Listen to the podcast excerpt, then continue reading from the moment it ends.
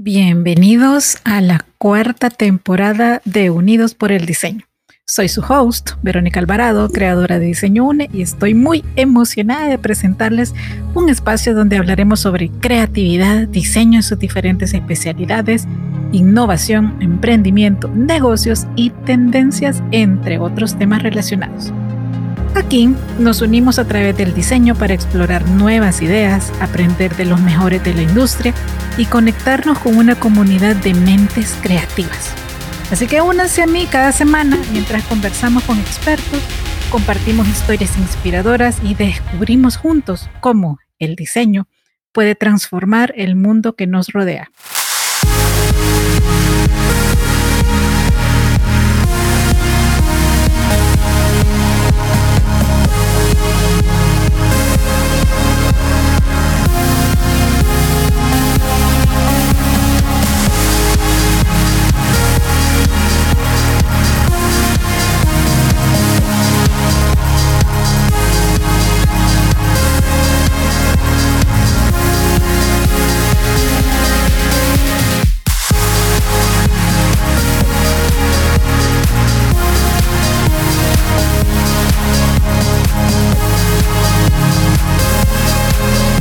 Por el diseño.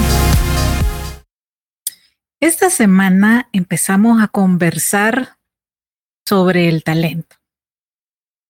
¿Ustedes se han dado cuenta lo que en serio nos cuesta en diversos momentos de la vida o casi siempre? Creernos un nuevo talento o que alguien se nos acerque y nos diga, ¿has pensado en hacer X cosa? O te imaginas en tal lugar. Y así puedo mencionarle varios ejemplos.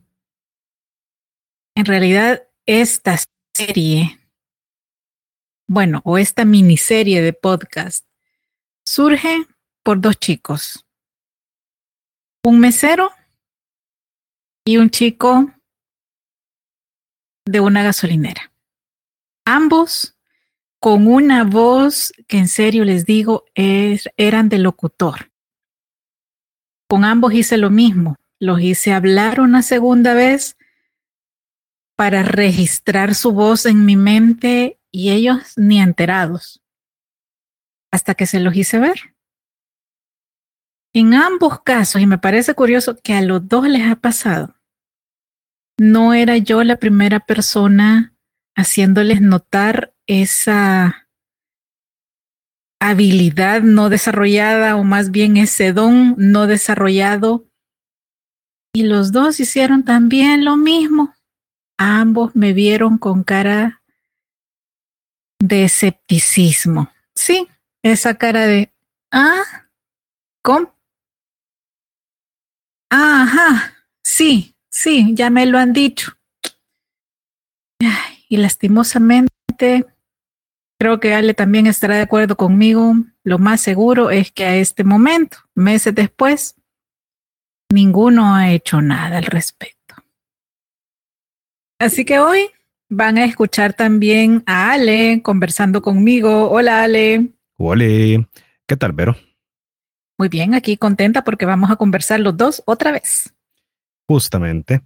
Estoy bien emocionado por este capítulo. Sé que va a ser bien interesante, sobre todo porque los dos sobre todo en este último año, creo que hemos explorado un montón de facetas nuevas para las que de repente podría parecernos nuevo este talento y otras veces podría ser que siempre estuvo ahí y que solo hacía falta descubrirlo. Así que va a ser un episodio bien interesante.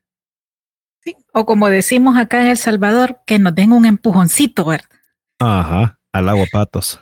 Sí, que yo le diré que ambos, y aquí sí no me, no me dejará mentirle, ambos nos damos el empujoncito. Así que van a escuchar reflexiones de un millennial de 28 y la X de 50, ¿verdad? Créeme que nos hace gracia ese dato. Pero, pues, al agua pato, vale, démosle. Ok, súper. Yo creo que para empezar la conversación habría que definir ¿cuál es nuestro concepto del talento hoy? Ok. Cuando nos pusimos de acuerdo para este episodio, yo le decía a Ale, mi concepto del talento ha cambiado y ahora es solo una palabra. Y él se quedó, ¿cómo? Y le dije, sí, ahora les cuento mi concepto de, de talento es igual a oportunidades. Porque está en nosotros quererlo visualizar, quererlo vivir, quererlos desarrollar y generar oportunidades, ya sea como una autogratificación, porque no necesariamente todo lo tenemos que llevar a una monetización, pero depende de nosotros. Así que son oportunidades que podemos ganar o mantener allí congelándose. ¿Y el suyo, Ale? Wow, me gusta. Pues el mío lo he estado reflexionando porque antes de que nos sentáramos a, a platicar sobre esto, nunca me había detenido a pensarlo, fíjese. Y pues para mí, el talento hoy es algo característico, digámoslo así como una característica que nos define. Porque muchas veces tenemos esto de que nos dedicamos a tal cosa, nos gusta tal cosa, vemos tales cosas y así, etcétera. Pero de repente hay ciertas cosas que para las que somos buenos, cosas que nos gustan, pero a las que nunca les hemos dado atención o que nunca las hemos visto ahí para empezar a desarrollarlas. Y de repente son cosas que siempre han estado ahí y que de una u otra forma nos caracterizan, estemos nosotros o no conscientes de ellas. Así que para mí el talento hoy es también una característica que nos identifica. Súper. Interesante. Me gusta la reflexión y a lo que llegó. Y solo estamos arrancando. Totalmente. A ver, em, ¿cómo definiría Ale tres puntos iniciales para desarrollar el talento? Entiéndase como detonadores. Por ejemplo, cuando Ale dice, ay, quiero hacer esto, ¿cuáles serían esos tres momentos o cómo lo llamaría usted? Pues sí, yo, eh, yo también lo llamaría momentos. El primer momento creo que es cuando descubrimos que algo nos gusta. Yo creo que ese es el punto de partida, porque si algo no nos gusta, no hay nada que nos mueva a querer experimentarlo. Y el, segundo momento sería ese, el momento de la curiosidad, cuando, ok, esto me gusta, quisiera hacerlo, y tomamos la decisión de accionar ese deseo. Y es donde nos volvemos curiosos, o sea, ¿cómo podría ser esto? ¿Cómo funciona? ¿Qué lo conforma? ¿De qué está hecho? Y el tercer momento creo que sería ya cuando por fin lo estamos realizando y decimos, ok, no es lo que esperaba, pero salió bien. O tal vez sí es lo que esperaba, pero no salió bien. y, Denos un ejemplo concreto de, de, esos tres momentos en la vida de Ale. Ok, vaya. Creo que me voy a ir con uno no tan reciente, pero que sí es reciente, y es el tema de, de la novela que estoy escribiendo. Desde, desde chiquito siempre he andado como, digamos, en, en una nube, siempre soñando despierto, un montón de historias, y de repente siempre dije, me gustaría escribir una historia. Y algo que vine con ese pensamiento de chiquito durante muchos, muchos, muchos años, y ya hoy de adulto, eh, de repente un día fue porque dije, ok, ¿por qué no? Ya tenía escribiendo para ese momento, tenía ya casi siete años escribiendo eh, Creatium. Y dije, ok, hay un montón de cosas que ya controlo sobre redacción, sobre gramática, que me impide intentarlo. Y ahí fue donde me, donde me empezó esa curiosidad, ok, tengo la idea, tengo las bases de técnicas para realizarlo, cómo se hace y empecé a leer un montón de novelas, tanto de fantasía como de ciencia ficción, de romance, las de thriller no, porque en general nunca me ha gustado ese género. Y leyendo empecé a notar como ciertos patrones de estructura. De ahí empecé a ver videos en YouTube de cómo se redactaban párrafos, cómo se redactaban diálogos.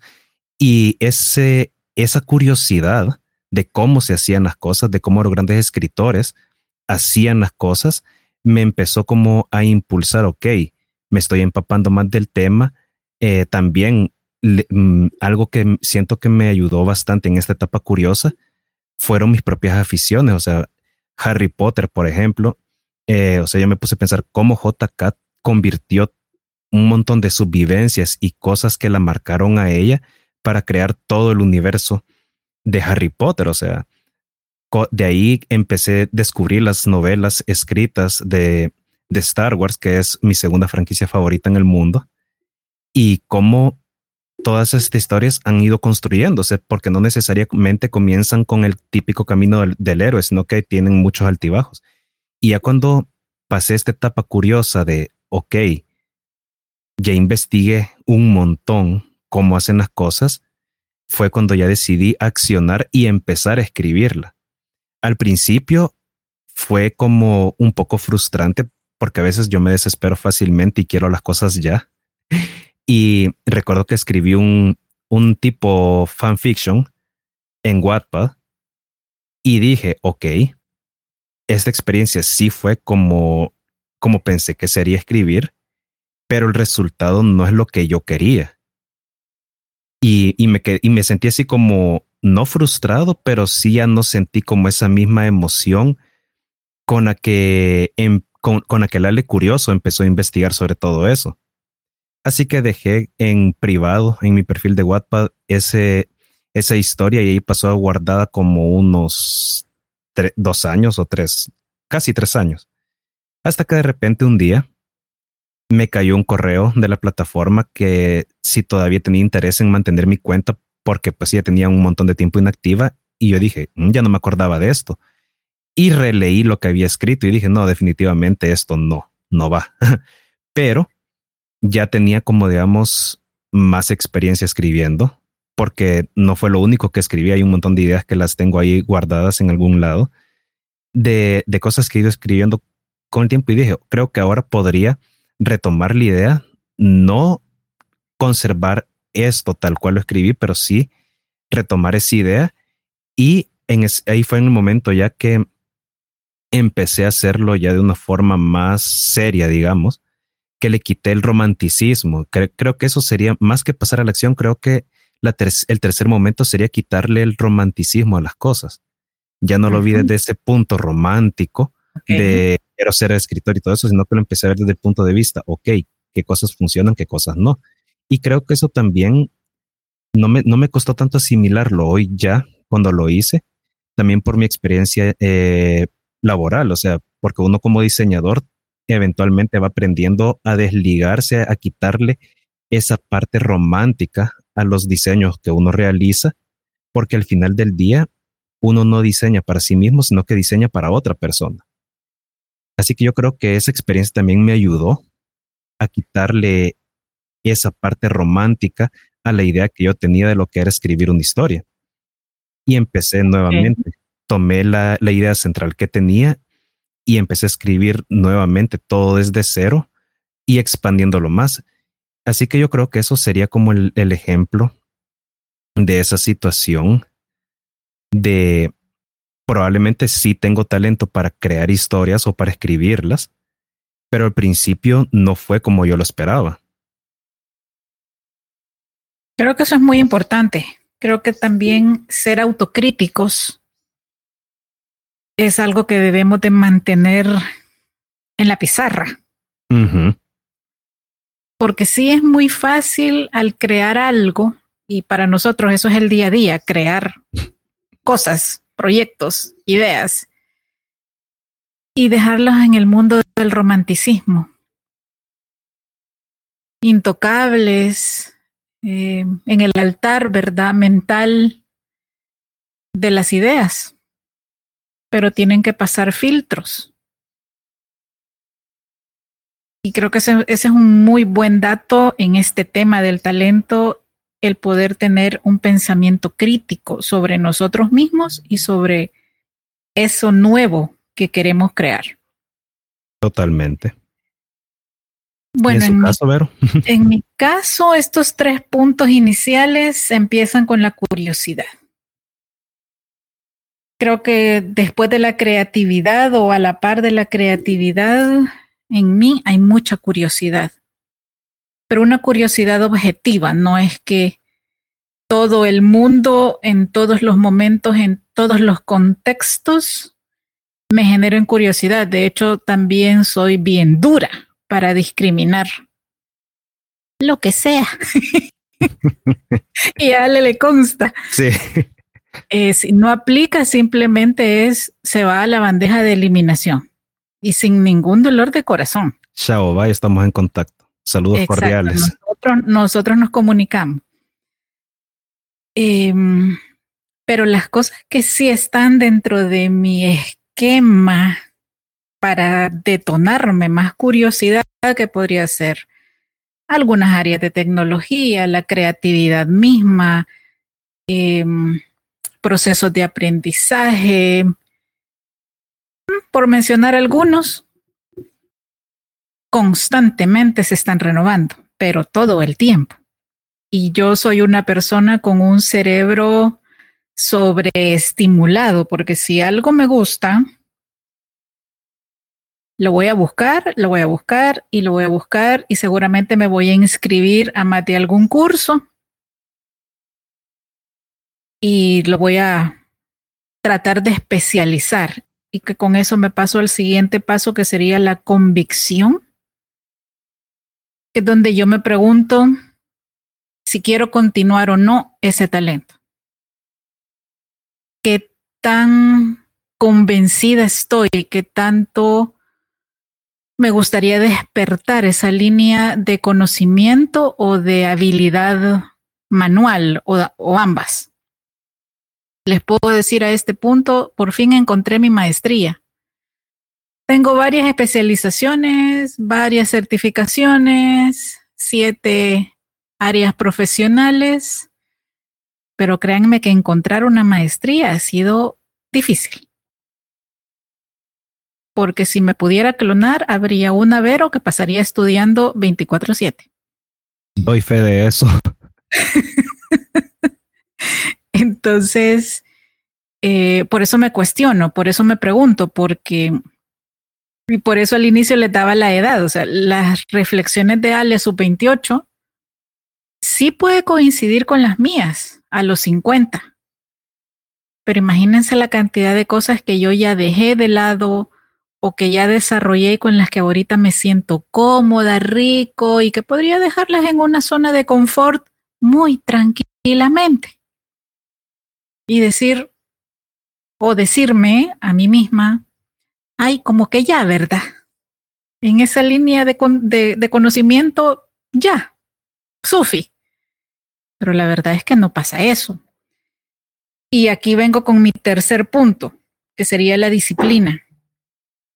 Todo nuevo talento requiere de procesos. Pero si no somos ordenados, si no generamos algún tipo de sistema interno inicialmente y luego externo que nos lleve a conectar con la acción que nos decía al inicio, para mí las, los, mis tres puntos, curiosidad, convicción y disciplina, están movidos por la acción. Tiene que pasar algo, tiene que suceder. Y aquí es donde yo les digo, sí, pues me vale el recorrido en este planeta, ¿verdad? Para decir, ya sé cómo se siente concretar cosas. Ya sé cómo me siento cuando logro una meta. Y es fácil querer más. El punto es el nivel de compromiso que tenemos. No le voy a negar que hay momentos en la vida en las que las situaciones externas nos piden ralentizar algo, o evaluarlo o ponerle pausa. Pero eso no significa que dejen de estar. Simplemente están esperando el momento perfecto para salir, como hizo Ale con su libro, como sigo haciendo yo con el mío, que todavía está en el horno. Y les puedo decir, a este momento ya no lo veo igual creo que mi nivel de disciplina, convicción y curiosidad más fuerte está en el podcast. Y justo lo conversaba con, con otro nuevo inspirador que van a escuchar dentro de unos días. Y fuera de grabación hablábamos de eso, del, del, legado que representa un podcast y lo fácil que un podcast ahora nos hace llegar y tocar a las personas, no necesariamente porque tengan un libro impreso en la mano o el tiempo también destinado para leer digital o de forma impresa. Y él me decía, yo escucho podcast mientras manejo. Me despierto, hago mi rutina y mientras me estoy preparando estoy escuchando un podcast. Y creo que lograr tener esa disciplina, convicción y curiosidad a través de este medio para mí ha sido súper interesante porque aquí es llegó al punto donde el millennial y la X se juntan, ve. Porque esto empezó gracias a un consejo de Ale. Y siempre la pregunta, Ale, ¿qué hacemos en la cuarentena, verdad? Cuando nos encerraron. Y Ale dijo, grabemos un podcast así tan tranquilo como lo escuchan, así, en ese tono. Y empezó mi cabeza, tú, tú, tú, tú, tú, tú. Y dije, ajá, estoy lista para eso, tengo el contenido para eso. Em, no tengo ni siquiera un micrófono bueno y, y, estábamos encerrados. O sea, mi cabeza generó por lo menos 15 preguntas en ese momento. Bueno, dije, empecemos por lo, por lo más básico. y le volví a hacer otra pregunta a Ale que fue, ¿usted me va a guiar? Y dijo, sí. Y como él es el tecnológico, ¿verdad? Dije, bueno, ok, lancémonos al aguato, pero con flotador. No, y un dato curioso, ahorita que lo menciona, Vero todo el tiempo ha tenido como una relación amor-odio, más odio que amor con las cámaras. sí. Y antes en Diseño UNE hacíamos un montón de contenido en video. Pero cuando empezó esto de la pandemia, que todos encerrados, que no podíamos reunirnos así de cuerpo presente, como me gusta decir, para realizar actividades, fue como justamente, ¿qué hacemos? Y en eso le digo a Vero, o sea, o sea, grabemos un podcast. Y lo que yo no pensé es de que a Vero le fuera a gustar tanto el formato de audio. O sea, es que es increíble cómo le ha encantado ver el formato de audio. bueno, esto lo hemos contado en otros episodios, pero Vale no me dejará mentir que cuando llegamos y celebramos, incluso con pastel, el episodio 100, él iba en su podcast en el número 13. Ahorita estamos en el 23. y nosotros casi en el 250. Sí, o sea, una diferencia increíble. Pero es que a Vero de verdad le fascina el formato de audio. Sí, créanme que encontré un área no explorada en mí y creo que también de ahí viene el punto de poder ser fácilmente disciplinada. Me encanta. Creo que mm, es un muy buen formato para dejar un legado de conocimiento porque pueden escucharnos a nosotros directamente. Nuestra voz, nuestra manera de conversar, eh, la forma de reír. Aquí incluso he llorado, en serio les digo, y no estoy siendo exagerada, el podcast es un confesionario. Yo aquí he revelado cosas que nunca pensé decir públicamente. Pero me parece súper rico porque al igual cuando yo escucho a otros podcasters, conecto con ellos, conecto con sus emociones, con su forma de ver la vida. Y me parece genial que esto pueda permanecer por tiempo indefinido y que aunque algunas personas dejen de estar físicamente acá, podamos seguirlas escuchando y sintiendo. Así que esas serían mis, mis respuestas para esta pregunta. Interesante. Ahora, quiero que veamos algunas anécdotas al desistir del desarrollo de un talento, porque de ahorita hemos hablado y hemos contado anécdotas de talentos que hemos seguido desarrollando y que seguimos trabajando, pero ¿qué pasa con esos talentos con los que desistimos? Uy, bueno. Quizá primero habría que ver por qué hemos tenido que desistir a algo y creo que de niña les puedo decir que me tocó desistir de aprender a tocar piano por la guerra.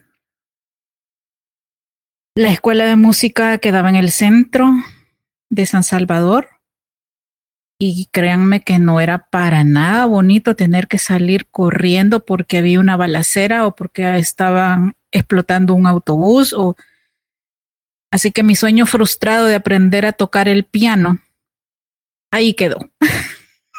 no pudo no pudo ser.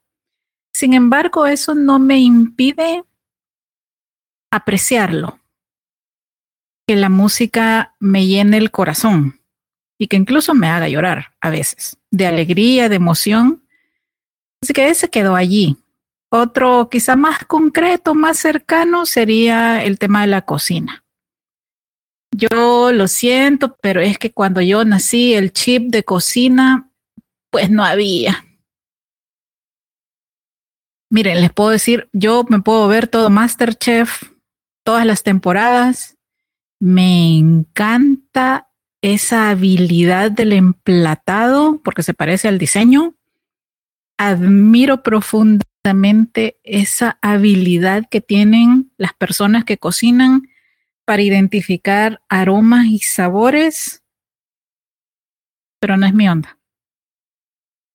No me hace clic si yo pudiera programar la cocina desde la computadora y seguir en la computadora, créanme que ya lo hubiera hecho hace rato. Y, fue bien chistoso porque una vez se lo dije a otro amigo y me dijo, si, si podés programar la comida desde la computadora, se llama Uber Eats. y vaya, ok, está bien. Pero creo que también obedece esta pregunta al autoconocimiento si hay líneas de curiosidad y de desarrollo que sentimos más nuestras y otras en las que de verdad ni siquiera llega al punto de la oportunidad, creo que también es bueno ser honestos con nosotros mismos y saber en qué área de plano nuestras inteligencias múltiples pueden aflorar más rápidamente y hacernos sentir bien y con una emoción para continuar y otras en las que de verdad tenemos que ser muy honestos a decir, eso no es lo mío. ¿Y en su caso, Ale? Wow, pues en mi caso tengo dos anécdotas bien, bien presentes. Una es la más antigua y al mismo tiempo la más reciente, y la otra es la que mencionaba hace un rato con el tema de la escritura. Comenzaré con la de la escritura. En mi caso, con el tema de desistir de, del desarrollo de ese talento fue en el momento que me desencanté al principio con el, con la, con el fiction que escribí en ese momento. Se quedó ahí casi tres años, nunca lo volví a hacer. Y por mucho tiempo fue como algo que yo dije, que me cuestioné, mejor dicho, si realmente tendría el talento o como se dice coloquialmente la madera para dedicarme a eso o, realizarlo. Hasta ahora que ya eh, lo retomé y ahí lo llevo desarrollando. Y la anécdota más antigua, bueno, ahora que lo pienso son dos anécdotas antiguas. Em, la, una de las más antiguas es el tema de la música o sea, yo escucho música desde antes de nacer. Así mi, mi relación con la música. Y de chiquito, yo siempre tuve como esa inclinación artística en varios sentidos. Y dije, me gustaría aprender a tocar. Y de chiquito, o sea, no solo no se dio solo la oportunidad, sino que también cuando tuve un acercamiento directo, fue como que, no, esto es demasiado complicado, porque un Ale como de ocho años, un día encontró un himnario de, de su iglesia lleno de partituras y fue como leer chino. y en ese momento que lo, que lo vi así complicado fue como que yo solito me frené a querer aprender, me resistí. Así pasaron muchos, muchos años y hoy ya el Ale adulto fue como que dije, ¿por qué no? Y ahí fue otra vez mi proceso de la curiosidad y me di cuenta que realmente no es tan complicado. Y ahí si viene lo que, lo que decía Vero hace, hace poco, o sea, el tema de la disciplina. Porque aunque se puede aprender música de una forma totalmente orgánica y desordenada, no es lo más óptimo. La música sí requiere mucha disciplina, sí requiere estudio, y no porque porque, o sea, por andar de puristas, como hoy en día se dice de, ay, no, si no tocas de tal forma, no. o sea, realmente ser disciplinado con el talento musical facilita un montón de cosas y de verdad que nos hace mejorar en eso. Y la tercera anécdota, que es la segunda más antigua, ya de, sobre desistir de un talento, es con el tema del dibujo. Y es bien gracioso porque, o sea, todo el mundo piensa que los diseñadores nos dedicamos a hacer dibujitos y, y realmente no. y yo de pequeño dibujaba un montón. De hecho, uno de mis problemas disciplinarios cuando estaba en la escuela toda la vida fue pasármela dibujando.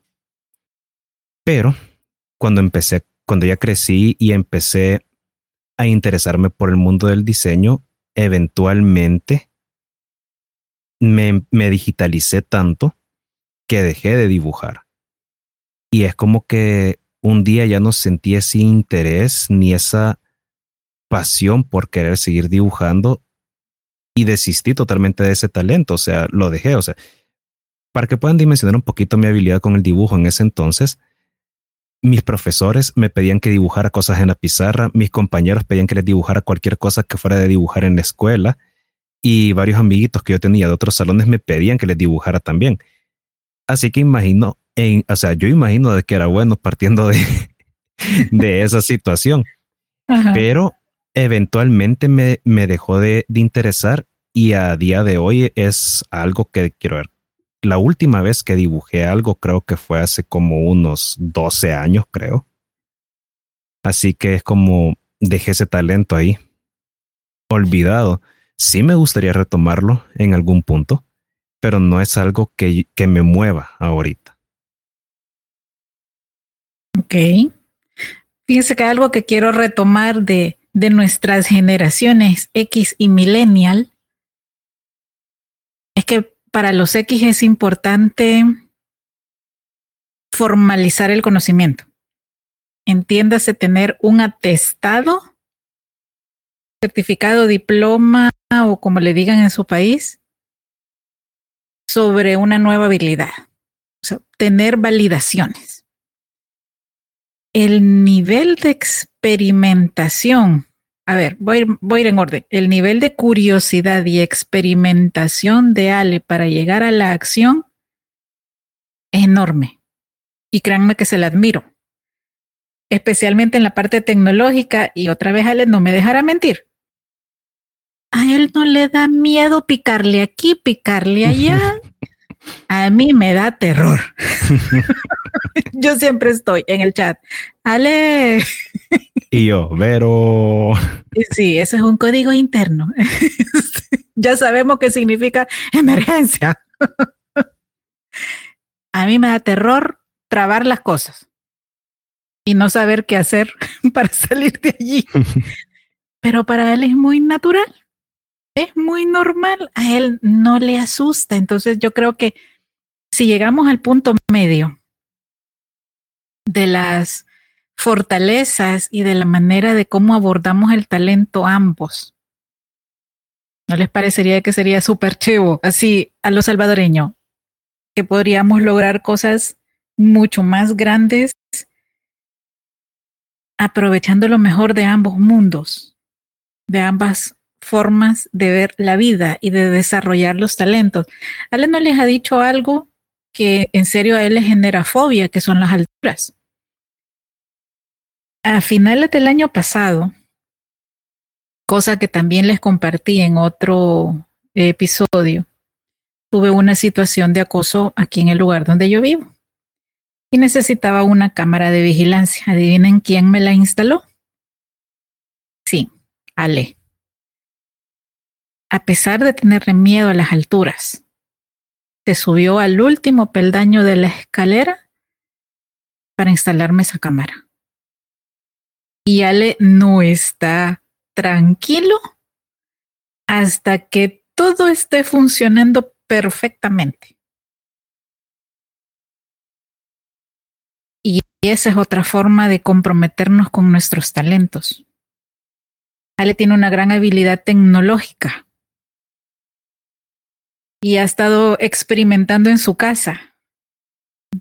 Miren, ya desarmó el carro. Ahora está volviendo inteligente su casa. Como les dije hace rato, a él no le da miedo picarle aquí y picarle allá. Así le tome tiempo. Yo soy de las que prefiere preguntarle a los expertos antes de arriesgarme.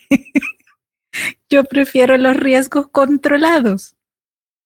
Y quizá para ponerles en, el mismo contexto de, de vencer temores o de vencer áreas en las que no nos sentimos tan fuertes o más bien vulnerables, en mi caso sería los negocios. Y ahorita la vida me tiene aprendiendo de buena manera porque ya pasé la etapa de resistirme. Estoy formándome con gente que nunca pensé, como varios Shark Tank. Estoy inscrita en un curso de pitch con un tiburón. Hace poco tomé una super masterclass con uno de los empresarios más grandes del país y les digo qué rico se siente avanzar. Porque hay una gran diferencia entre ser guiado por un emprendedor con más experiencia y trayectoria a un empresario. Te dice las cosas como son, lo que necesitas saber, va al grano, no se anda por las ramas para que el curso dure seis u ocho meses. Y estoy en eso. Estoy cambiando de mentalidad, así como Ale, no sé si sea someter la palabra o dominar una fobia. Para... Yo creo que, yo creo que sería más bien superar, fíjese. Ok. Sí, porque habitualmente las fobias es como un miedo no controlado que nos sirve de barrera, de obstáculo. Así que yo creo que aplicaría más superar, fíjese. Superarlo, vaya. Sí. Ok. Entonces, pues superar ese, ese miedo irracional, porque esos son las fobias, miedos irracionales que a veces nos dominan. Y esa es otra arista del talento. Que no se queda en la zona de confort y que podría decir yo en este momento, supera incluso el haber desistido a algo. Totalmente. Yo como una anécdota rápida, ahorita que Vero hablaba de, de superar fobias, yo lo, yo lo más extremo que he hecho para superar mi problema con, con las alturas, porque más que miedo es, eh, vértigo lo que tengo.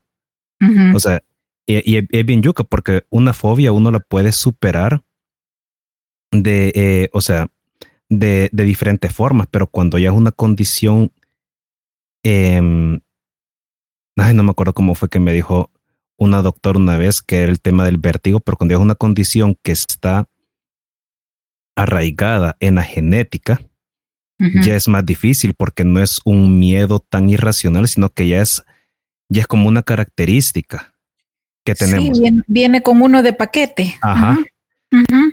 Pero aún así, un día yo dije, quiero superar esto.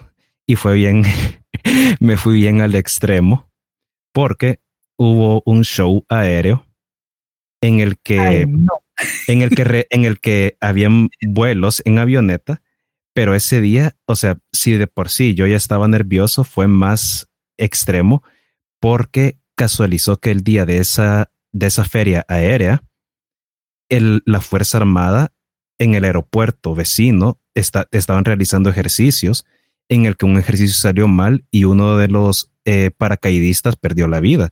Así que cerraron todito el espacio aéreo eh, tanto del aeropuerto este de Ilopango, donde se estaba realizando, como el de la Fuerza Armada.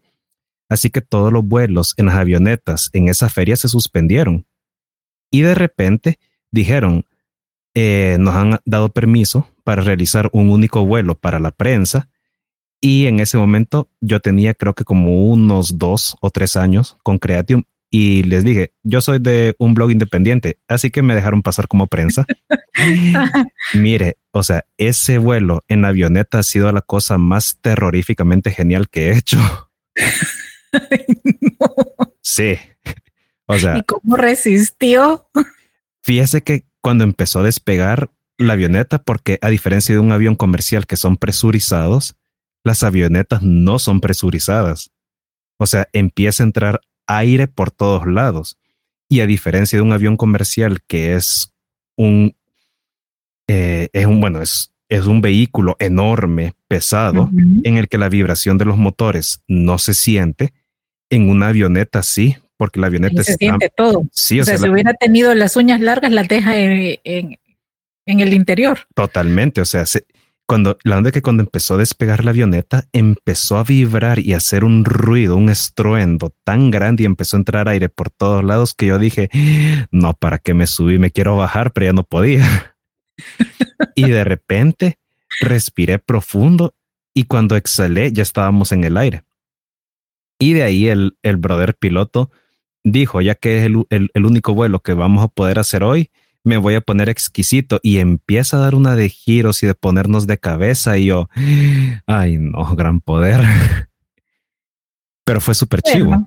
Bueno, habría que ver, yo, yo aquí con este ejemplo les preguntaría a ustedes hasta dónde estarían dispuestos para superar una fobia, porque mm, hay, un, hay un punto de equilibrio también con,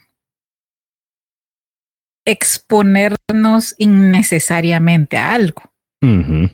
Porque él se pudo haber desmayado, él fácilmente pudo haber perdido la conciencia. De hecho, una niña de TCS casi se desmaya ya cuando estábamos aterrizando. Sí, o sea, ellos están adiestrados, han, se han preparado para soportar toda la presión y ese tipo de movimientos pero uno como mortal no. Totalmente. Yo le digo, a mí me da fobia el mar y yo no tengo ni tendré en mi lista de deseos aprender a bucear. O sea, solo acercarme al, a la orilla del malecón a ver el agua moverse, yo ya estoy verde. Entonces, de eso a que me suba un crucero por placer, le diré que no. O sea, hay más cosas que quiero hacer en la vida, pues, y no voy a desperdiciar tiempo y energía en algo que sé que no me va a hacer sentir cómoda. Totalmente. Y aquí, aquí pueden ver la diferencia de los 28 y los 50, ¿verdad? Eso iba a decir ahorita, de que también el Ale que se subió a esa avioneta era el Ale de 20 años, o sea, ya tengo 28. Y, sí, ya anda pateando los 30. Ajá, no, y realmente la edad sí, da un montón de experiencia y, de, y formas de ver diferente la vida. O sea, o sea, el Ale que se subió a esa avioneta era como X, puedo con lo que sea. Y ahora el Ale de 28 es como digo, ok, quizás hoy no haría eso, pero quizás en un ambiente más controlado podría realizar algo similar u otra cosa, o sea. Sí, quiero rescatar esa frase, ambiente controlado. Sí, porque miren, descubrir talentos no es empezar a la loca, ni volverse locos. Es entender a través de el autocuestionamiento si eso que otras personas pudieran ser, o, sea, o lo que otras personas nos dicen que podríamos ser, si queremos que suceda o no, o si nosotros a través del tiempo vamos identificando nuevos intereses, si puede ser o no. Yo la semana pasada escuchaba un podcast que me súper encantó. Un empresario que empieza siendo un abogado, luego decide dejar esa carrera para pasarse a recursos humanos y empezó a trabajar en Cinépolis, o sea, pasó del mundo legal al de entretenimiento y después a Disney. ¿Qué les parece? Wow. Tiene un bagaje ese hombre tan interesante, pero él mismo decía, en la medida iba narrando su experiencia y de, de estos grandes saltos profesionales, porque eso sí, en serio, eran saltos cuánticos, que él había llegado a Cinépolis intentando liderar como abogado hasta que se dio cuenta que eso no funcionaba, que tenía que cambiar su chip mental y la forma de ver las cosas. Por eso es que les digo que no es a la loca, no es a ciegas. Es a partir del autoconocimiento, porque mientras más sabemos de nosotros, más fácil es encontrar estas nuevas rutas y darnos la oportunidad de experimentarlas y continuarlas o desistir. Pero aquí le pongo otro, otro chequecito a, a ese post-it mental fluorescente. que no nos lo digan los demás todo. Vivámoslo y veamos si es cierto que funciona o no, o si es para nosotros o no. Totalmente. Y si es para nosotros, pues ok. Y, en una de las entrevistas en cinco, que la pueden buscar en, en nuestro Facebook, está la entrevista con este gran empresario que les cuento que acabo de estar estudiando. Él empezó a ser músico a los 40 años. Y también se vale, no hay edad para despertar talentos o para retomar talentos. Totalmente. Se puede ser un empresario exitoso, un hombre de negocios, serio, formal y respetable, y también seguir una pasión, como en el caso de él, la música. Él lo dice en varias entrevistas. Yo pensé que los dedos se me habían oxidado, decía. Pero cuando volví a agarrar la guitarra y vi que los dedos me funcionaban, en serio, lo estoy parafraseando, que dijo, los dedos todavía me funcionaban.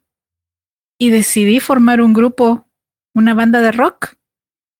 Entonces, no hay edad para descubrir nuevos talentos.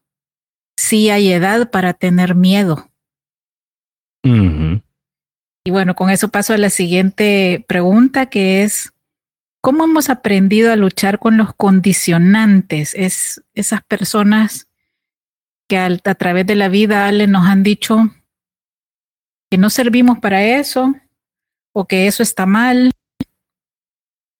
Porque no me dejarán mentir, la gran mayoría hemos pasado por situaciones similares y así como Ale desistió del dibujo teniendo un talento evidente para ello. En mi caso era los artistas se mueren de hambre. Y por eso no me gusta que me digan artista. Yo soy diseñadora. La parte artística de Vero son los mandalas, nada más. Cuéntenos, Ale. Ok. es bien interesante. Y, pero antes de, de responder, solo quiero hacer una acotación que, que, que, se me, que la reflexione en todo lo que usted estaba hablando ahorita sobre el tema de desistir. Y es de que no todos los talentos que tenemos tienen que gustarnos y no solo por tener talento en algo tenemos que desarrollarlo. Porque a mí particularmente el tema de las matemáticas, la física y todo eso, a mí particularmente no me gusta. Sin embargo, yo tengo un razonamiento lógico ordenado bastante fuerte que lo aplico a un montón de cosas que hago en mi día a día. Así que me, pareció curioso porque, o sea, digamos que tengo una predisposición a un razonamiento lógico que va muy de la mano con disciplinas como la matemática o la física, sin embargo, no me gustan. Y nunca he intentado desarrollarlo precisamente por eso. Así que quería hacer esa acotación. Eh, sí, yo voy a hacer otra antes de su respuesta principal. Este es el momento en el que, por favor, las personas que creen que somos hemisferios cerebrales divididos, esa ya es una aseveración bastante obsoleta tanto creativos como personas que tienen áreas de desarrollo más intelectuales, analíticas, todos usamos ambos hemisferios del cerebro. En el caso de las eh, carreras del, del área aplicada, que son las carreras de diseño, arquitectura, es decir, donde hay una creatividad que sirve para solucionar problemas. Sí o sí necesitamos de este pensamiento crítico, del análisis. No nos vamos directo a hacer el dibujito. Ese dibujito está mucho más adelante y casi o más allá de la mitad del proceso que es análisis, que es investigación, que es comprobación, que es analizar el cliente, no perder de vista el objetivo, ver si el proceso está cumpliendo con el objetivo y podría seguir mencionando elementos del proceso ser creativo no significa no ser analítico. De hecho, es todo lo contrario. Sí. Es cuando más analíticos somos para poder dar una respuesta creativa que solucione algo. Cierro mi acotación. Súper. No, y bueno, ahora con el tema de los condicionantes, en mi caso, yo desde pequeño siempre he sido una persona muy autodidacta, a veces demasiado autodidacta. Y creo que eso es parte, bueno, eso es uno, parte de mis habilidades y dos, también una de mis características distintivas, que soy súper autodidacta. Pero, partiendo de eso, sí me he enfrentado a condicionantes sin embargo, hasta la fecha no he desistido de ningún talento debido a estos condicionantes. Y ese condicionante más fuerte fue con el dibujo. Eh, tuve un profesor en la escuela, ah, qué tipo más detestable, pero, o sea, yo no sé cuál sería el problema que él tenía conmigo, pero desde que nos vimos por primera vez, el tipo intentó hacerme la vida imposible hasta que salí de la escuela. Una vez se atrevió a decir de que, era, de que mi mejor amigo y yo éramos unos buenos para nada. Y, o sea, imagínense el nivel de profesionalismo de, de, un profesor decirle eso a dos niños de quinto grado. Ay, no. Sí, o sea, terrible. La cuestión es de que este tipo, él detestaba verme dibujando en mis cuadernos y ok, le doy la razón en el sentido de que cuando uno está en clase tendría que estar poniendo atención, aparentemente. Pero eh, yo me la pasaba dibujando todo el tiempo. Y un día yo estaba dibujando y él había no me acuerdo ahorita qué fue lo que era lo que él estaba explicando, pero era de sociales, de eso me acuerdo, era, era un tema de la Segunda Guerra. Y eh, de repente, o sea, él, se tiró un speech completo, como de media hora, y en esa media hora yo me la pasé feliz dibujando. Y de repente eh, me deja de, explicar, se acerca a mi, a mi escritorio y me, y me quita el cuaderno y me dijo que le hiciera un resumen oral de todo lo que él había explicado, porque según él yo no estaba prestando atención. Y efectivamente le hice el resumen de todo lo que él había dicho. Mire, el tipo se, o sea, cambiaba de colores como no tiene una idea de, del enojo. Y al final me decomisó el cuaderno. De hecho, me decomisó como tres cuadernos ese día, eh, que estaban repletos de dibujo. Y mandó a llamar a mi mamá y bueno, todo el tema disciplinario de toda la vida. de la vieja escuela. ajá. La cuestión es de que digamos de que ese ha sido como el mayor condicionante al que yo me he enfrentado y aún así no dejé de dibujar. O sea, ya dejé de dibujar hoy ya grande cuando ya me digitalicé y que prácticamente no hago nada a mano que sea, bueno, a veces ni escribir, porque prácticamente todo es por WhatsApp. Me consta. Sí. Me consta que muchas veces he escuchado, como dijimos que se escribía. Ajá. A, mano. Sí, o sea. Y a mí se me cruzan los ojos, pero... Sí, o sea, a mí de repente me toca firmar algo y es como, ¿y aquí qué hago? Y, es como que mi hámster se sube a la rodita de nuevo y, y ya acciona, pero pero, o sea, en mi caso dejé el dibujo por una decisión propia de que ya no quise seguir desarrollando eso porque me digitalicé totalmente. Mm, pero en el fondo eso es un dolor emocional, o sea, una persona que, que irrumpió de una manera agresiva en el niño. O sea, esas son las heridas del, niño. Totalmente. o sea, el, punto hoy es de adulto, ¿qué va a hacer con eso? Si también usted ya sabe que escribir a mano activa áreas del cerebro completamente diferentes de lo que cualquier máquina lo hace. Totalmente. Pero, como les mencionaba casi al principio del, del episodio, yo me desespero fácilmente porque me gustan las cosas ya. Y como tengo tanto tiempo de no escribir a mano, es que de repente a veces escribo muchísimo más rápido en mi teléfono de lo que, de, de lo que podría escribir a mano.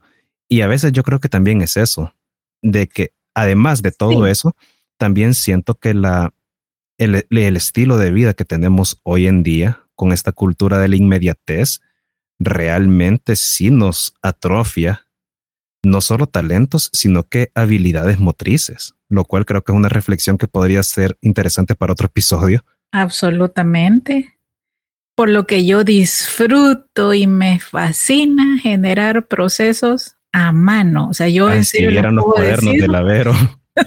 yo tengo cuadernos y cuadernos con proyectos escritos a mano. Antes de sentarme en la computadora, todos mis procesos son a mano. Puedo estar rodeada de toda la tecnología que quieran, el Smart TV, el celular, la tablet, libros, todo lo que quieran pero voy a hacerlo a mano. Totalmente, doy fe de eso. para mí. Y en su caso, Vero, ¿cómo, cómo ha aprendido a luchar con, con esos condicionantes? Ya que nos mencionaba hace un ratito el tema de los artistas se mueren de hambre. Pues a veces agarrando al toro por los cuernos y si se le rompen, que busque prótesis. ha sido, ese fue uno de mis lemas allá por, por Inicio de los 2000, quizás, ¿verdad? Más o menos.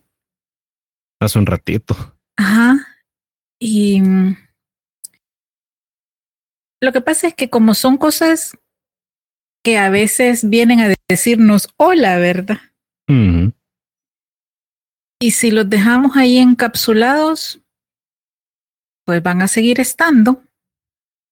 A veces es bueno de verdad tomar el toro por los cuernos y entrar a esta a este espacio eh, etéreo del subconsciente y ver cómo se han anclado, ver cómo podemos desprogramarlos.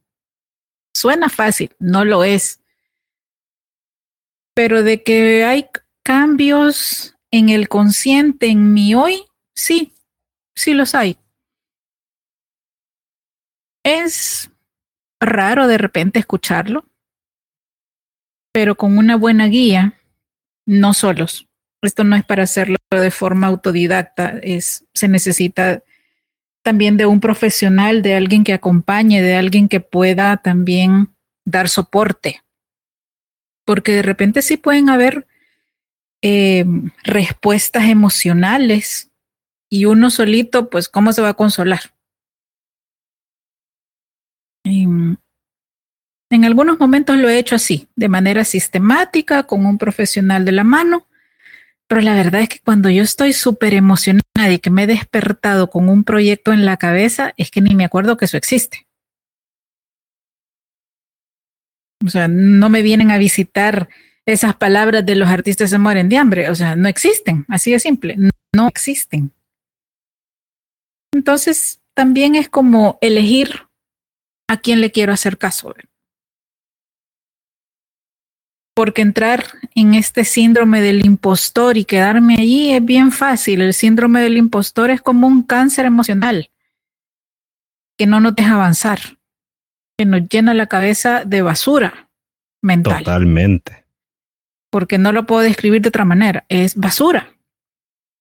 Pero es bien fácil creérsela porque el mundo está lleno de gente negativa y de gente que no te quiere ver avanzar y de gente que por envidia o por lo que sea, siempre le va a estar metiendo la cuñita a los demás. Y si andamos de bajoncito, no en nuestro 100, a lo mejor y les creamos. Y eso es lo peligroso. Exacto. Entonces, eh,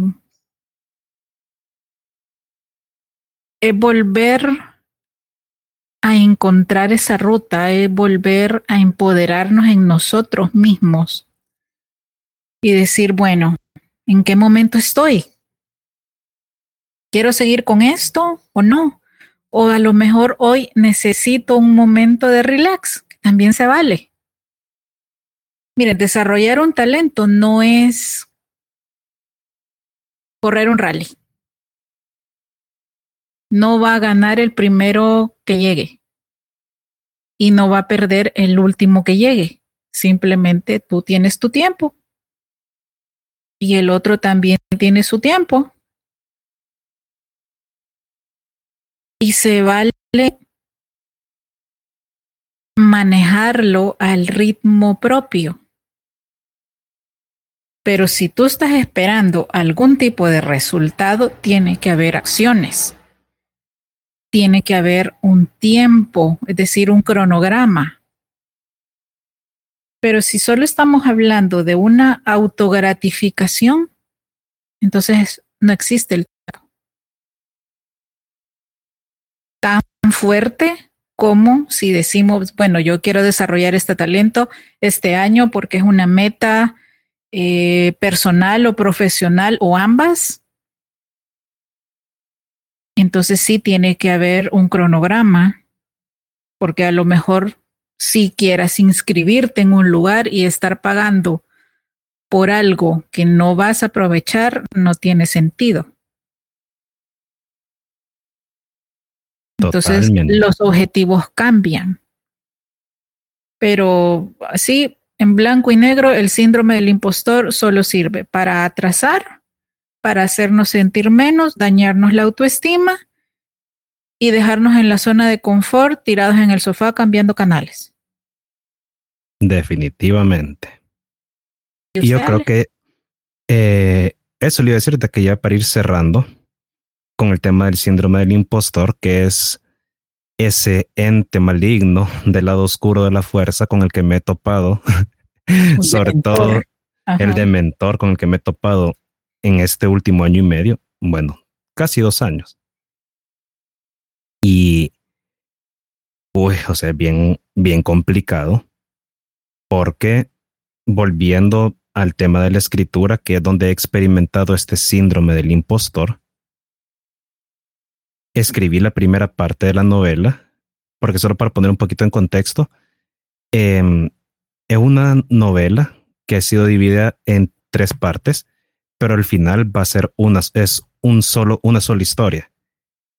La cuestión es de que cuando ya publiqué la primera parte de, de esta historia, de repente fue como que Vero me dice, hagamos el tema de lanzamiento, hay que hacerle promo. Y, Pensé que no lo iba a mencionar. o sea, fíjense esto, y en serio, de verdad, este es un, un episodio a corazón abierto. Ya Ahí se, lo prometo. Ale, yo le monto el evento. Haga la lista de invitados. Yo lo monto. Ya están las cosas de Halloween puestas porque tiene que ver con el mundo de los vampiros, ¿verdad? Sí.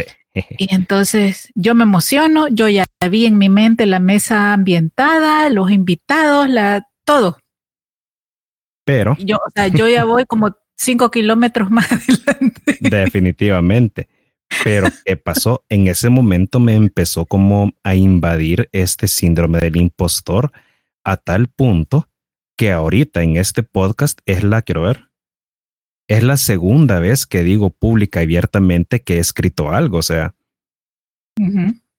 Y es como he venido luchando con, con, con, ese síndrome el último año y medio. Y, y es bien complicado porque por un momento yo me siento súper poderoso, súper invencible, que, que puedo dominar el mundo y de repente estoy como, no quiero que nadie lo sepa. o sea, es bien... Pero es que solo es miedo.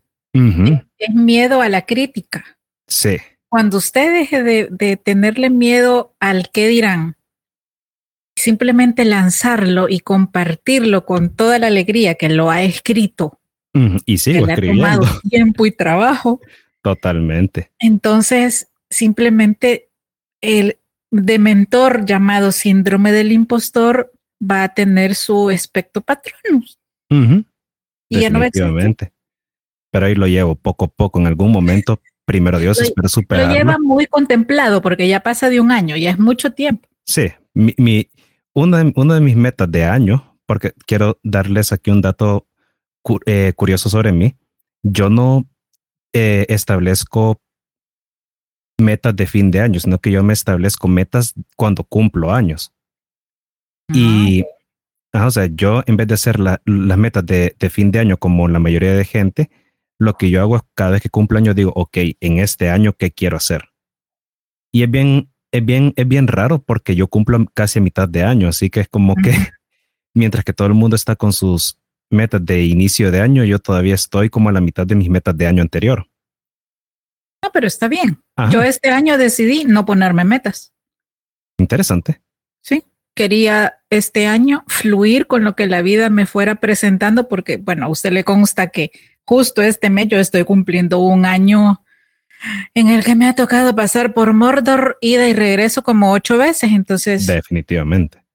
Eh, mi perspectiva de vida cambió la forma en la que ahora me tengo que mover y gestionar mi energía también cambió.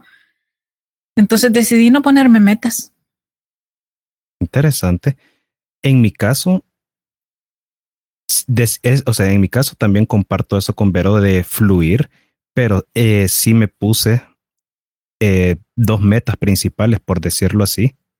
Una fue sí o sí no terminar 2023 sin superar esto del síndrome del impostor. Ok. Y la segunda fue concretar eh, proyectos o ideas que, que, voy teniendo, ya no dejarlas en el, en, el, en el baúl de ideas, sino que de verdad concretarlas, aunque esas no sin una, sin una fecha establecida, pero sí ir completando las ideas que voy teniendo. Sí, yo, yo ahorita lo estoy escuchando, igual estoy pensando en una frase que me van a disculpar, no recuerdo el autor, pero dice, hazlo con miedo, pero hazlo. Pero sí, ahí lo llevo ahorita. Vaya, ok, tema de los 28, ¿vea? Tema de los 28. Tema de los 28, entonces, bueno, yo tampoco no es que no tenga metas, lo que pasa es que yo sí les puedo decir que puedo ser extremadamente obsesiva y a Ale le consta, cuando quiero que algo suceda, sí o tiene que suceder.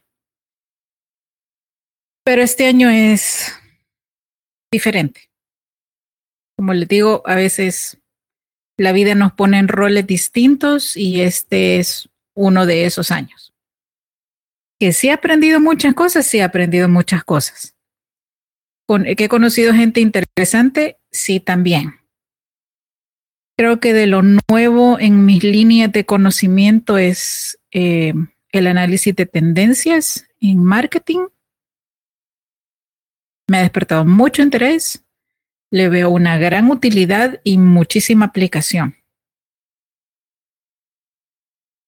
Así que bueno, esto era lo que les queríamos compartir en este episodio a corazón abierto sobre cómo identificamos, observamos, desarrollamos y nos convencemos nosotros de los talentos y cómo los llevamos a cabo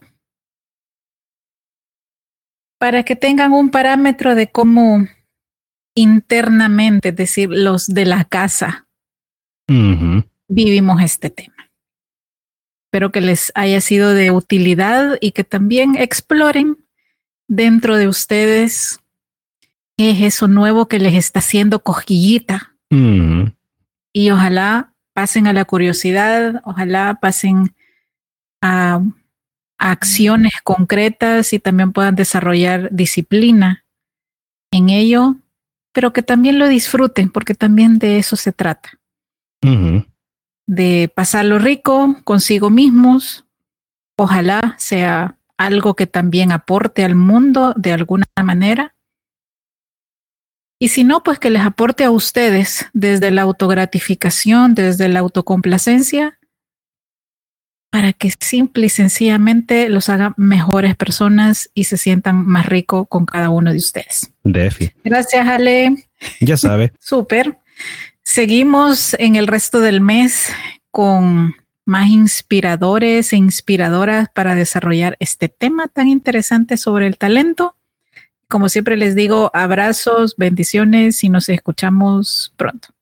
Hasta luego. Chaito.